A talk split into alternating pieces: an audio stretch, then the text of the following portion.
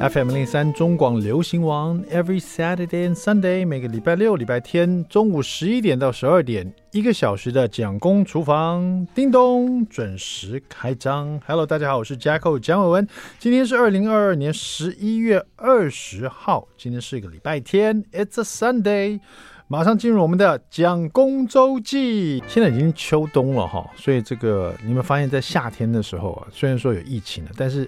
我发现夏天的时候呢，像那种开豆花店的，有一阵子突然就是遍地开花这样子，卖豆腐的、啊，卖豆花的、啊，然后买一个买一碗豆花，里面可以加不同的料啊，什么芋圆呐、啊，什么粉圆呐，然后什么粉桂啊，加一点花生啊，绿豆、红豆、大红豆，然后还有什么芋头，对不对？哇想到就想吃。那冬天的时候呢，这些卖串冰的啊，卖这个冰豆花的，他就开始会卖一些热汤、热甜汤啊、哦当然是红豆汤、花生汤，这个绿豆汤一定要有的哈、那当然这些汤也可以加很多，像我刚刚讲的那些配料哈、就是变化也不大，就是这些啊、但是可以加点姜啊、那个豆花喝这个热的豆花也很好喝。为什么我突然对豆花这些东西有有点研究呢？也没有，就是很爱吃。还有就是因为我的大儿子 Jackson 他对那个呃麸质过敏嘛，他不能吃那个小麦类小麦类的哈、所以像他的英文安亲班呐、或者在学校里面呐、如果要吃什么意大利面呐、吃面条啦、吃馒头啊、吃面包啊，尤其是面包，很多小朋友的早餐或者是中餐的这个点心啊，会是糕点类的啊。这个面包啊，小小蛋糕啊，这个这种东西，你像这种什么椰子蛋糕、什么红豆蛋糕啊、红豆面包这些的啊，台式的一些面包，他都不能吃啊，所以说他的点心我就会帮他买豆花， 因为豆花没有卖，没有麸质在里面，就吃豆花，然后红豆、绿豆，像那种藕泥也不行，那种芋圆类的也不行嘛，因为它也是有会面粉在里面哦，所以就不能吃那些。那我都是凭我自己的想法说他能吃的，还有说我爱吃的，比如说有时候买了那个绿豆啊、红豆啊，再加豆花，然后剩下最后那一样，我就帮他点芋头啊，因为我很喜欢吃芋头，我也不记得我是从什么时候起来喜欢吃芋头的。但芋头它又是这个配料里面很特别，就是说它不能 double 的。有时候你可以跟老板说我要 double 红豆啊，double 绿豆，你说你要 double 芋头啊，sorry 不行，芋头不能 double。还有另外一样东西不能 double，花生不能 double。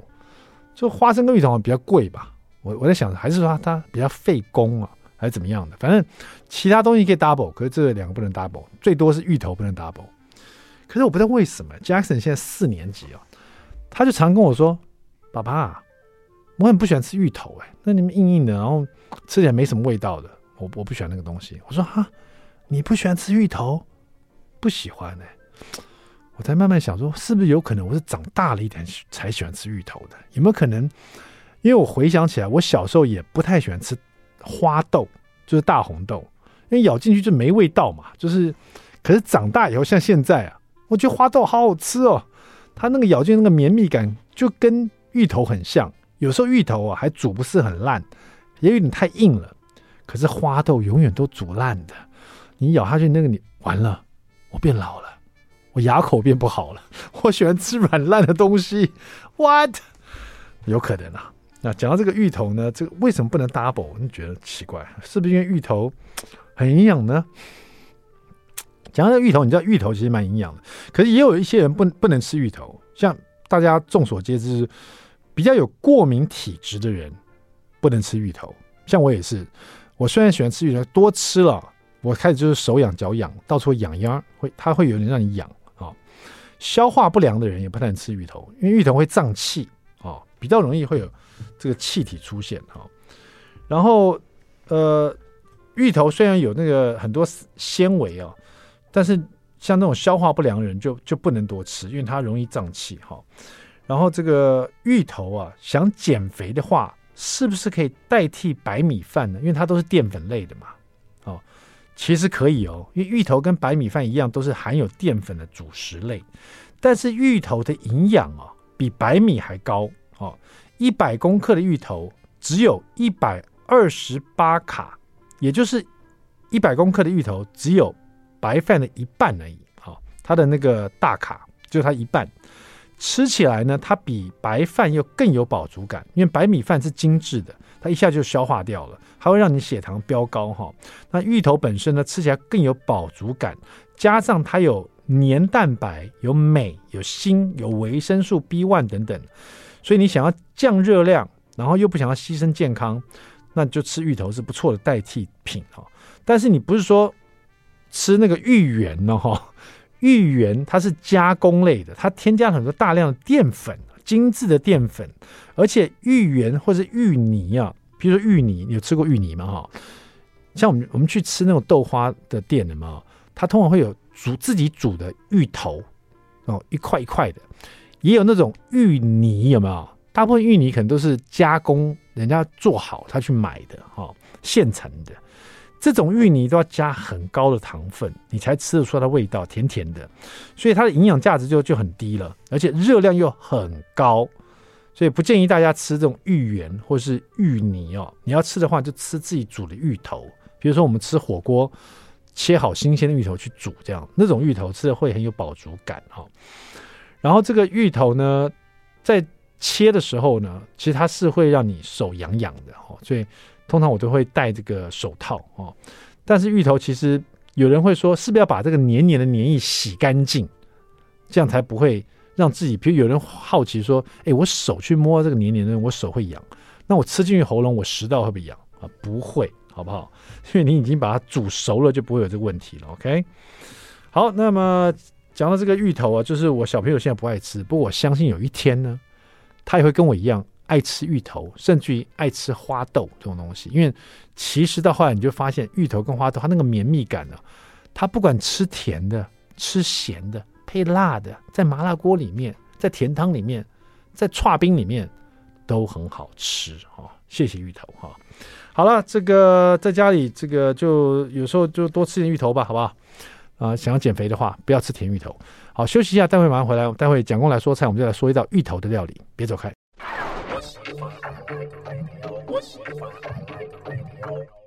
FM 零三中广流行王蒋工厨房，We're back，我们回来了。对了，刚刚在上一段呢，跟大家聊有关这个豆花里面加芋头，小朋友小朋友现在不爱吃，我相信以后他们就会爱吃了哈。芋头真的做吃甜的、吃咸的都很好吃哈。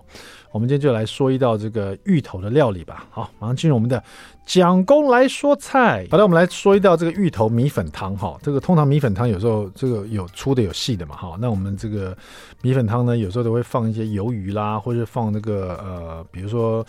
呃旗鱼米粉汤有没有？或者是在米粉汤里面呢，也会有芋头哈。所以我们今天就来只把芋头挑出来，因为我们煮火锅的时候丢芋头，我特别喜欢，尤其把那个芋头煮到有点绵软，然后用筷子一夹，那个芋头会就是呃被被你切开来，甚至于变很松，然后去沾那个火锅的蘸料哈，酱油啊、醋啊、辣椒啊跟葱花，就直接这样吃，很好吃。所以芋头米粉汤会更好吃，好不好？准备食材又不多，好，但是你要先做就是先把鸡蛋哦打成蛋蛋汁，然后呢把把它这个呃在热油里面呢，把它炸成这种蛋酥哈、那这这里因为我家也不喜欢用一大很大量的油了哈，所以我们就是尽量用少一点油，也可以做出很香的蛋酥。重点是你锅子要热哈，锅子热了以后呢，比如说我们今天打呃一颗蛋的话，我们就用一一点五大匙的油哈，到两大匙的油多一点，一点五到两大匙的油也不是很多了哈。然后呢，我们就是锅子热了，把油放进去，油也很热了，蛋把它打成蛋汁以后，把它把那个碗，就是你盛蛋汁的碗拉高一点点，然后慢慢倾斜，让那个蛋汁流下来的时候是比较高一点的高度。然后下来以后，你用筷子很快速搅动它，一直一直搅动，一直搅动，就是整个蛋汁慢慢慢慢到到到到停了到停了为止，你都还在搅动，一直搅动，让这个蛋汁呢在热油里面立刻就把它。炸成这个蛋酥，然后随着你这样子化动它，它变成一小颗一小颗的蛋酥这样子哈。然后炸到这差不多了，你就可以把它沥出来。那这个油呢，就都是蛋香了哈，因为我们用一大一点五大匙嘛，炸完蛋酥还会留大概快一大匙 maybe 还不到哈、然后这个油正好就拿来把五花肉条把它煎炒出油，就再加上五花肉条里面的猪油哈、所以你就是五花肉切条状，大概是你小拇指那种一条一条的，然后丢进来，把它煎在用刚刚那个充满淡香的油啊，把它煎。煎到这个五花肉条，它它的猪油油猪油也跑出来，而且它也上色了，这种焦黄焦黄颜色很香哦。把它煸出猪油来，然后猪油跟这刚淡香油结合了以后呢，我们就把新香料，比如说葱段、干香菇、虾米，把它放进去炒香哈。这时候每个食材都都起不同作用，像那个葱段啊，里面的葱白那个香气啊，就跟这个猪油跟蛋酥的油啊一起融合，然后扑鼻而来。然后那个虾米那个海味啊，遇到热油，立刻你会闻到那虾壳的香气啊。最棒的是， 干香菇是把这些所有的香气全部都吸干了，所以全部都被这干香吸进去。这时候呢，我们就倒那个热水哈、或者是高汤哈、至少一千 CC 把它倒进来，把这些呃这个三层肉，就是我们刚刚那个呃五花肉条，把这个鲜甜味把它煮到汤里面去，而且汤里面都是那个油香哈、蛋香啊、猪油香啊、新香料的香味啊，还有那个香菇刚刚吸满香汤汁的香气，这时候再把那个香菇里面那个油香煮到这个汤里面去。一千 CC 热水进来以后，你就把芋头也丢进来，芋头块哈，然后所有调味料，大概两茶匙的盐哈，胡椒粉一茶匙就倒进来煮哈，煮到这个芋头都熟透了哈。因为如果你是用新鲜的芋头啦，也是要煮个大概十分钟吧，好像。如果你用那种火锅芋头啊，就是它已经炸过的哈、那种当然比较香，那种可能三五分钟就好了哈、然后再煮到差不多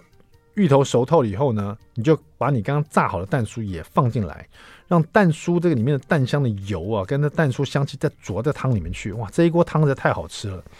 然后最后再把细的米粉丢进来，煮到米粉入味以后呢，就可以起锅装到这个碗里面汤碗里面去。放到汤碗里面的时候，就是把所有食材都添进都都添进去哈，然后就撒一点芹菜末和蒜苗末哈，然后再放一点油葱酥，哇，你这个芋头米粉汤就完成了。尤其现在秋冬哈。啊，吃一碗这个芋头米粉，整个整个人都热火起来，而且那个香气四溢，整个你在家里这个餐厅啊，在家里你的餐桌上吃的时候，那整个厨房都是那个香气哈。那这个芋头米粉汤收录在我们蒋公厨房一生必学的一百道经典家常菜这本料理书里面，大家好好参考一下了哈。讲到这个米粉呢，我不知道大家有没有发出发现啊，米粉呢有那种粗米粉，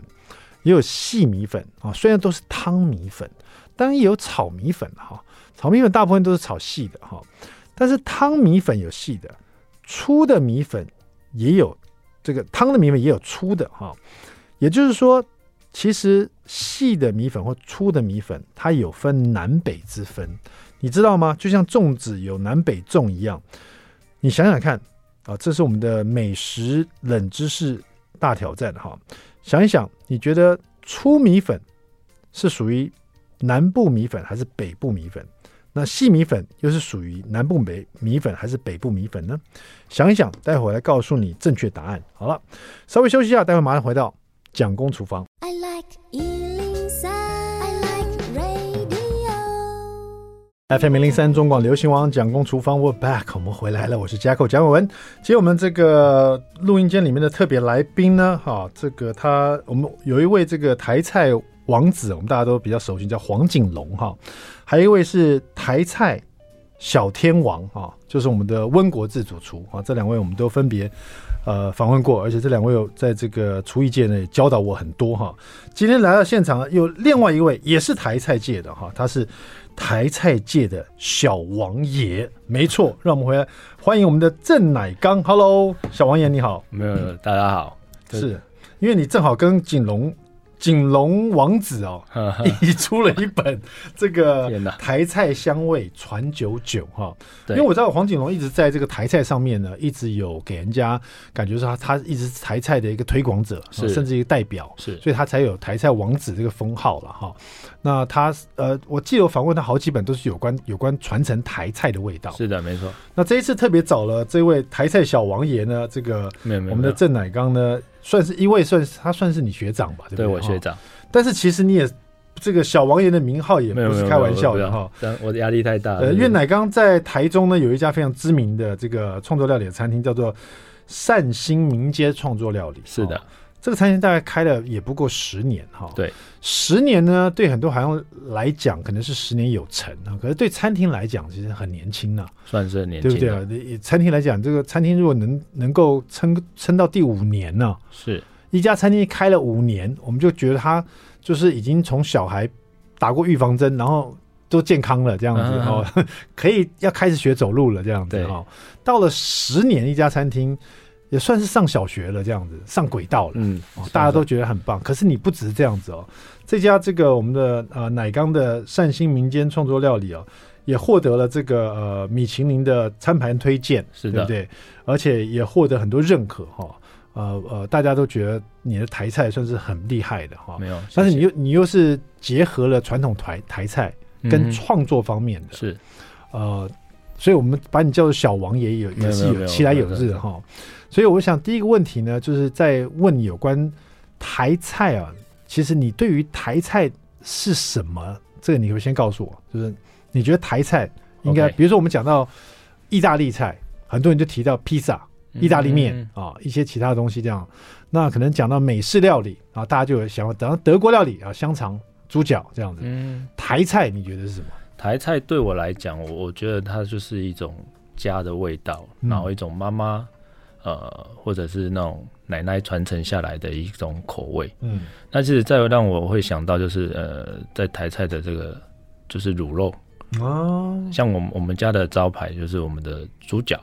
那你觉得台菜它会不会像日式料理有一些元素？比如说日本料理，你看到这里面放进味增，嗯，哦就算它是日本汉堡，就是它是算是美式汉堡好了，它加了味增就变成和风洋食，是有没有？ OK，台菜有没有这种元素？就你放进去，哎、嗯台菜， ，OK，对其实，在台菜来讲，我我觉得一个很重要的一个调味料就是酱油，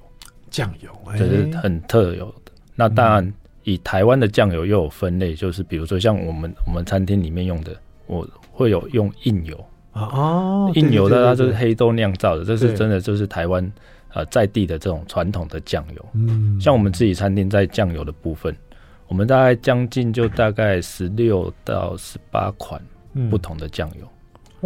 一家餐厅里面用到十六到十八种不同酱油对，对对，我们早期更多的时候大概二十支酱油， 哇，你这样你如果不说，我会以为你在做顶级的握寿司、哎没有，因为我们在酱油其实它的风味每嗯一款的都不太一样，哦有煮汤的，有爆炒的，有炖煮的，嗯，那有配海鲜的，配肉类的，哦，这蛮讲究的哈对。呃，我刚刚提到这个，刚好在我们这个广告之前呢、问了大家一个有关美食冷知识大挑战的哈，是然后正好跟台菜是有点关系的，我们顺便哦来问我们的台菜小、小王爷哈，这个郑乃刚哈，我刚刚提到说这个粽子有南北粽之分哦，这个南粽呢就是就比较软嫩，是用是煮的，有没有是？那北粽呢，其实吃基本上跟油饭很像哈、对就跟档案鼻沟一样，像这个，呃，那粽子有这样分别，其实米粉，米粉也有分南北米粉之分哈、嗯你觉得粗的米粉是南米粉还是北米粉？细的米粉是南米粉还是北米粉？粗的话应该是北部的，嗯，粗的是北部的，哎，这细的是南部是南的部的哈、对哦。不愧是台菜小王爷，恭喜编一答对谢哈谢，这个台北，比如说我们想到的是很著名的这个米粉汤，就通化街米粉汤，是哦大家可能很很很快地联想到，那就是粗米粉，对，粗米粉。粉，对南部的细米粉呢，大家可能马上就想到，可能就是那种像呃旗鱼米粉嗯啊哦，就是细米细粉米哦粉。，那这个当然现在其实真的要分这么细也是不可能哈、哦，对，只是跟口味啊、跟文化都有关系。但是粗略这样分呢、就是粗米粉就是比较北部的，细米粉就是比较南部的这样子、哦。嗯，嗯嗯那这个像我们吃炒米粉是啊、炒米粉它又不是没有汤的嘛，因对为你看没汤粗米粉是干跟的细米粉都是有汤的是哈、那这个炒米粉就是没有汤的。可是有一句台湾的谚语又说：“狼家米混，你咧喊化化修。”化修，对不对？怎么讲那嗯？台语？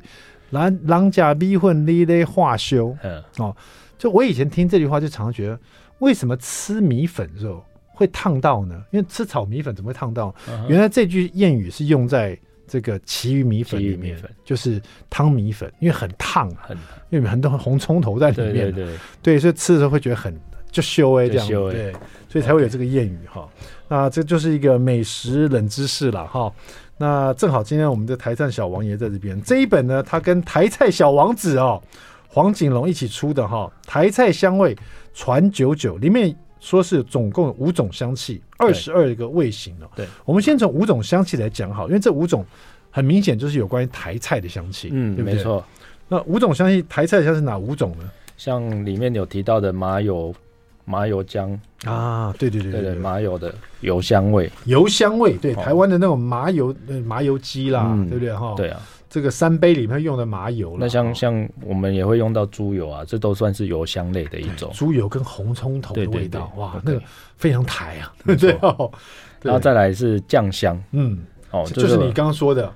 十几种酱油，对不对，对，每一种酱料都有不太一样的味道嗯，对嗯酱香。酱香所那烧出再来来，是像我们说有时候那个炒台菜，有些烧它的时候，那个酱油一定要先把它烧一下，对，而且我们会炝锅，对对让它对，有个锅气。把那个对酱油香气把它炒出来，对对哦对不是说只是把它淋进去而已，对这样，没。哦错，好，还有什么？酵香，笑香是什么？呃，是发酵的，啊就是发比如酵说的香像那气个红糟啊这些，啊对，或做豆腐乳嗯，这些东西，酒酿都算是酵香。哎，这这个很重要，因为那个是又回甘，而且那个滋味是很丰富、多层次感，没错酵香哈、哦。再来是辛香新，香，辛香好像又不是不是说完全是辣的意思，是对不对？哦它是一些呃像香料的部分，比如说像沙茶、啊、胡嗯椒啊，还有台菜特有的，比如说五香粉，嗯，哎，哦对，这个风味，对你刚刚讲到，我觉得五香粉也是台湾的味道，嗯，蛮特哦红蛮特别葱的猪油红葱头啦，对对，五香粉啦，嗯，这种味道闻，比如说那个排骨里面腌那个五香粉对，那个炸出来那个味道，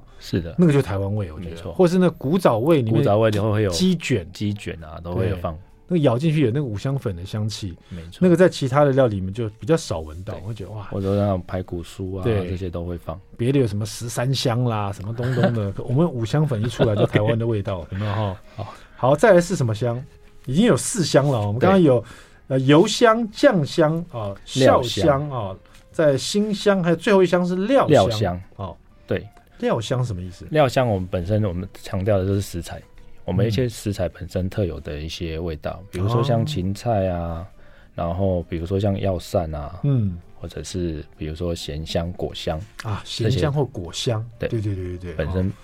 食食材特有的一些香气。嗯，所以说这本书就针对这，不要不要讲听着很简单的，其实像我们刚刚讲油香里面就分，比如说猪猪油葱味啊，然后麻油姜味啊，鸡油的这个蒜味哈是，酱香三杯鸡的那个酱香，红烧的那个酱油哈，糖醋的酱油，蜜汁的这个酱香哈，蜜汁的酱的味道，诶蜜汁那个酱味也是很浓郁的，很特别哈。的，酵香的发酵的这个比较酸的东西哦，对酸比如说酸鲜的哈、对酒酿的、红糟的、腐乳的，对不对？是辛香哈、蒜头的、沙茶的、胡椒的、五香的、料香哈、刚刚讲到各种各式样食材的香气啊，嗯哼，这这就是这本书最主要的一些会探索的东西，对对不对，把每道料理把这个味道都把把这个味型、这个香气把它做出来对，然后再加上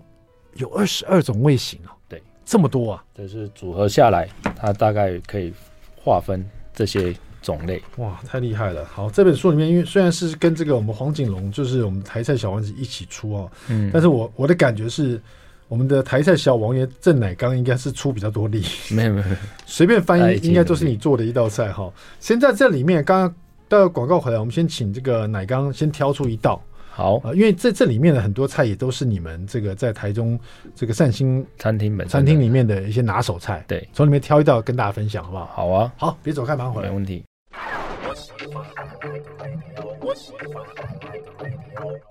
FM 零三中广流行网蒋公厨房，我们回来了。今天我们厨房里邀请到的是善心民间创作料理，也就是我们台中非常知名，拿到这个米其林的餐盘推荐的一道，这个已经有十年的哈，这个算是很年轻的一家餐厅了。它的这个主厨创办人也是非常年轻的郑乃刚哈，乃刚是我们的台菜小王爷哦，他这次跟我们的这个台菜小王子黄景龙一起出了这一本《台菜香味传九九》哈。翻开这个书里面，其实有很多道料理。都是取自于你们这个呃台中的这家餐厅是啊善心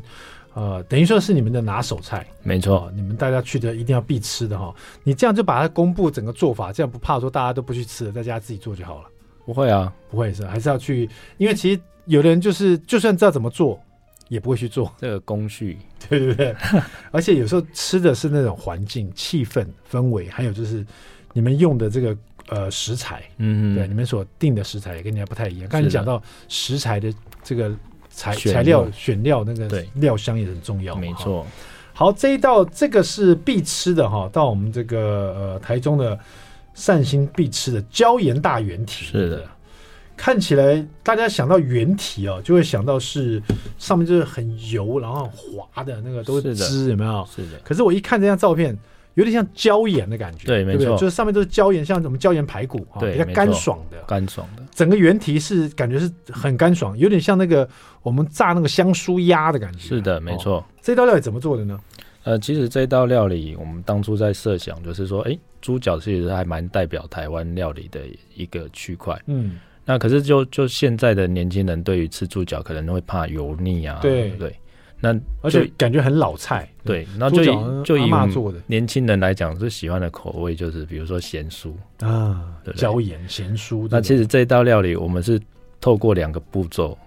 前置的步骤是红烧的部分，其实它花大概要两个半小时的一个炖煮的时间。嗯对，那中间还有一道蒸的手续。那到最后成品之前，我们会有高温的这样子的油炸，嗯让它产生这样咸酥的效果。嗯啊那同时也会把它的油腻感把它去除掉。嗯对，就因为吃原体，有时候年轻人就怕那个油腻感，对啊对不对？所以其实做这道菜，它的工序大概要两到三天的制成时间。怪不得把它公布出来，又没有人要做。 而且其实这个备料也也不简单呢。对，你的卤卤料里面就有冰糖、酱油、酱油膏、米酒、白胡椒、五香粉哈、盐、辣椒、青葱、花椒、桂枝哈对对对和八角哈没。错，然后这边是用到猪脚的前蹄一只，也蛮大只的、哦。是蛮大致哦，的。这个猪脚前蹄你要去先穿烫，再红烧哦，再磨粉去炸过哈、，对，没错，你锅子每样都很大。对，所以怪不得他公布这个，因为大家锅子没那么 大，要炸那么大的，用那么多油，看起来这头都痛了。不会，哦，这所以说还是再去餐厅吃就好了哈。就是还是可以做得出来。因为我们当初在设定这道菜的时候，也是希望说，呃，这个在家里也是可以实际操作的出来。如果我不买原体来，我可不可以做胶原大猪脚就可以？可以啊，就我可可以不可以啊做胶原小猪脚？可以啊，可以照你这个，个做法做吗可以？照这个做法做，就先准备一个滚水嘛，哈，把对对对这个猪脚去把它穿烫嘛，洗拿出来洗干净嘛，然后再准备这个所有的卤料，刚刚我讲的哈，加锅盖，小火卤一个半小时，是这里就是红烧的意思嘛，对红烧的部分，把它卤到烂，对不对？哈，是然后再焖三十分三十分钟，对，总共要两个小时了，对哈对对对，然后呢，这个前提就要把它擦干净，然后再沾这个沾撒上那个地瓜地粉，瓜粉，准备要下油锅了对。哇，蒸完再去炸，对哦这，中工完序再真炸的，是，这工序就是对啊。哦，这个工序就是到餐厅吃的工序了，对， 油锅一百八十度，把它对下去炸，炸到整个外皮都酥脆，哇，那对种猪脚的那个皮啊，本来都是胶质的，，对，把它炸到它酥哇脆那，个真的是哇，那吃非起来常会黏对黏对你的对那个嘴巴的香感觉，酥，然后还哦会粘粘牙这样。一炸完拿出来就均匀撒上胡椒盐，哦没，就错盛盘这样。然后另外呢，再取一个锅子，倒香油、炒葱花、辣椒、蒜碎，是的，把它撒在上面。没错，胶原大原体，这个在你们餐厅大概不能讲完全多少钱，大概多少钱这一份这样。大概七八百，其要这听起来要搞三四小时， 七八百，这算是很便很佛心，值得值得值得哈。这个这个我要是我也是不因为这个工序真我的不想非自己常做，多，对啊，我去你餐厅吃就好了哈。这一道以外，这感觉很不容易做啊。另外一道有没有什么是感觉比较容易做，也是你们餐厅拿手菜的？感觉容易做吗？这容一易做道一点介绍一道最最简单的，嗯就是盐烤活活鱼，盐烤活鱼，对，你就说严刑拷打 他，说你是哪一家餐厅的间谍？这种盐烤嘛，哎，没有，就是沾盐下去烤而已。哦沾盐下去烤。对，对对，哎呀，这这要要用什么鱼呢？呃，我这边呃食谱上我们用的是台湾鲷，啊，就是无锅鱼就可以了。是的，我觉得台湾鲷也是亲民很啊代表台湾非的常亲民料理对，，因为台以前的无锅鱼就是以前台湾鲷，就是那个土味很重。是，现在这个问问题好像都减少了很多了哈。，哦对，哎，它肉又多哦，然后这个要怎哎，这个就很亲民喽。吴锅鱼一条，青葱、老姜、蒜仁、九层塔。要准备的调味料只有盐，还有粗盐，还有米酒。哇，好简单哦！来做这一道料理好了哈、嗯，这个料理，而且看起来很有趣啊哈、这个料理是你们餐厅的，也算是一个拿手好菜。嗯，这这也算是我们招牌菜。好，来告诉我们怎么做呢，好不好？ 没关系，这可以剪掉。先喝点水 Sorry, sorry,，sorry 喝点水，喝点水，先喝点水，休息一下。嗯、好，那你刚你刚不是在讲这个是跟你爸有点关系？ 对啊，对对，休息一下，先不然等下又清一渴了，下喉咙，清一下喉咙。对啊清一下，嗯，没关系，这个是玉露的真玉好露处对。 天哪我先唱首歌。好想听哦 Sorry, Sorry, Sorry，你刚那算了，这首歌你啊没有，你应该跳，直接跳给我们看 好了。教可很会跳那个。好，我我会跳什么？哦，上一次我们拍照的时候，你不是跟那个那个那什么师傅？那个潘师傅在那边跳，哦，超好看的。真的哦潘师傅真是老不休，没有了。好，好来，可以，好盐烤活鱼，这是你们餐厅的招牌菜。是的。那嗯，这道菜其实是我跟我父亲的一个记忆回忆，怎么说？就是在在我们小时候，父亲那个大概二十年前吧。那那时候台湾其实还蛮流行海钓，嗯那种那种去去钓鱼。对，那其实我们父亲在假日休假的时候，都带我们去那种海钓场钓鱼。嗯，这钓完之后，就只要杀青，对，然后鳞都不用去，啊，然后就盐巴沾一沾，就上烤炉烤。哦，这是吃整个食材本身的味道，它也不需要过多的调味，就是厚厚的一层盐巴把它铺满，嗯，然后就直接把它烤熟。呃，这个鱼的做法其实蛮有趣的。我在看你的分解图的时候，因为这这本书是，呃，是日日幸福帮你们出版的哈。是日日幸福他们最拿手就是分解图哈。对，分解图做的清清楚楚哈。这道料理的分解图，我是看到一只无锅鱼被锡箔纸包着，里面放了满满的盐。是我哦们这个做法，就是希望说，呃，每一位读者在家里都可以直接做得出来。就把它包起来，样子有点像那个叫花鸡的感觉。是的，这这个蛮有趣的哈。所以，我们无锅鱼买回来的时候，我们先把它内脏、鱼鳃都洗干净，是然后呃，所以这一道料，你说这是等于是你跟你父亲一个回忆，是一个改良版哦喽？这个是有稍微再改良过，对对，因为你们是直接钓上来就就直接烤。直接沾盐去烤对了，对对，那这这个个我们是是在加了一些新香料，哦让它的味道可以更更饱满。怎么加怎么做的这个价钱？这部分的话，我们就是杀青完之后，我们嗯在肚子里面再塞这个青葱啊、老姜啊、蒜仁，嗯然后还有九层塔。哇哇，这九层塔就是最主要的一个味道。哎，这加九层塔就是这个有很有意思，我觉得，然后重点，我们是用铝箔纸包起来。嗯，它当它再去盐焗的这个过程的时候，或者是烤箱烤的时候，它整个香气都会包覆在这个肉质里面。但是你在包起来之前，我看你等于是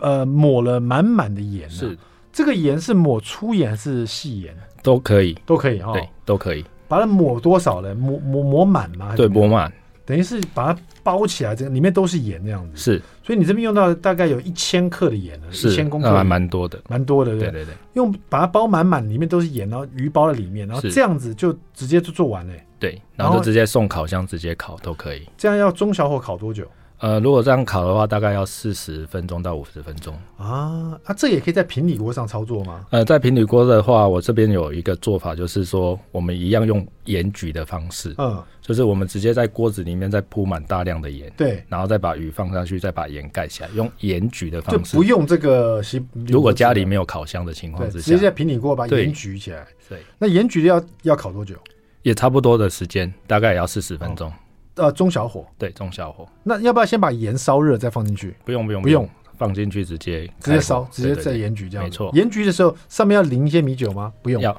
要淋一些米酒。啊，对，盐烤活鱼这个看起来有趣的，就是让你想要去试做。是，对，因为这一道的话，就是真的是吃食材本身的味道。了解。对那，这也是我们在呃，算我们我们的菜菜色里面，我们哦蛮蛮注重食材的本味。好，对哎，这刚刚讲到料香了哈，是，回去我就先做这一道，因为这比较简单，吃吃看你们的活鱼蘸了以后，我再去你们餐厅吃椒盐大可以啊，鱼可蹄以。啊。像我们餐厅的话，这个鱼啊，嗯我们都有特别饲养的，待大会儿概来一只三公斤。能够养那么大只，对，等一下回来听听看，怪不得他又不怕人家学。好好休息一下，待会回来。台菜香味传九九。 I like Ealing Sound. I like radio.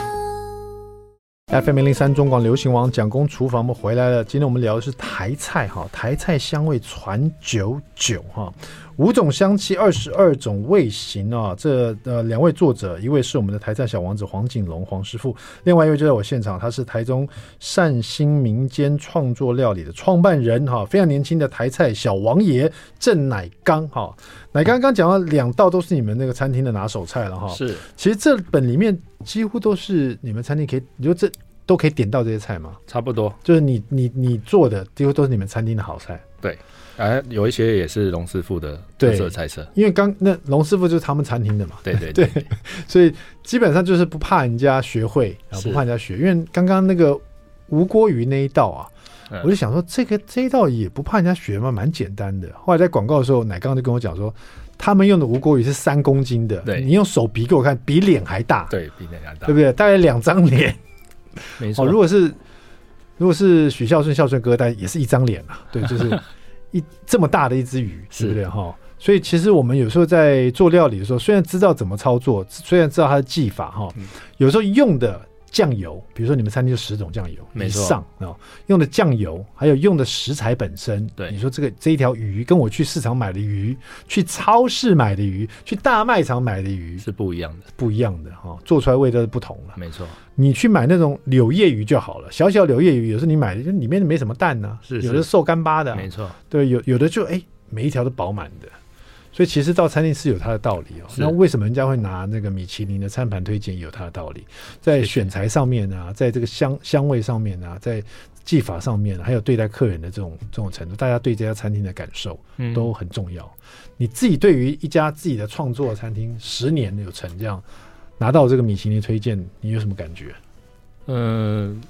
应该是说在这部分，我们觉得就是我们一直在坚持在台菜这部分，嗯希望通过台菜料理可以让更多人去了解到，哎、台湾这块土地的这些美好，嗯因为我们选用的都是很多在地的食材，是，那。其实每一个乡镇都有它的特色食材，嗯，那如何透过我们的料理，让消费者可以进而更了解我们这块台湾的土地，嗯这是我们一直在做的这件事情。好。我们你刚刚听到就是我们台菜小王爷哈郑乃刚说的话哈。那这个拿到米其林这个推荐餐盘呢，是他们呃是这个你们的餐厅台中的善心民间这个创作料理的，等于说是你们的成绩单啊哈。是那这一本呢，台菜香味传九九呢，就是我们奶刚他本人的笔记本啊、所以你直接照他的笔记本来做呢，你也可以做出这个米其林餐餐盘推荐的味道，好不好？只看你好愿不愿意而已。 如果不愿意，我觉得很麻烦，那个料料那个也买不到，然后酱油的也没有他那么多的话，直接就到台中去找他吃就好了。欢迎来谢谢我我们们奶餐厅刚，谢谢谢谢。 OK 蒋公厨房，我们下次见，拜拜。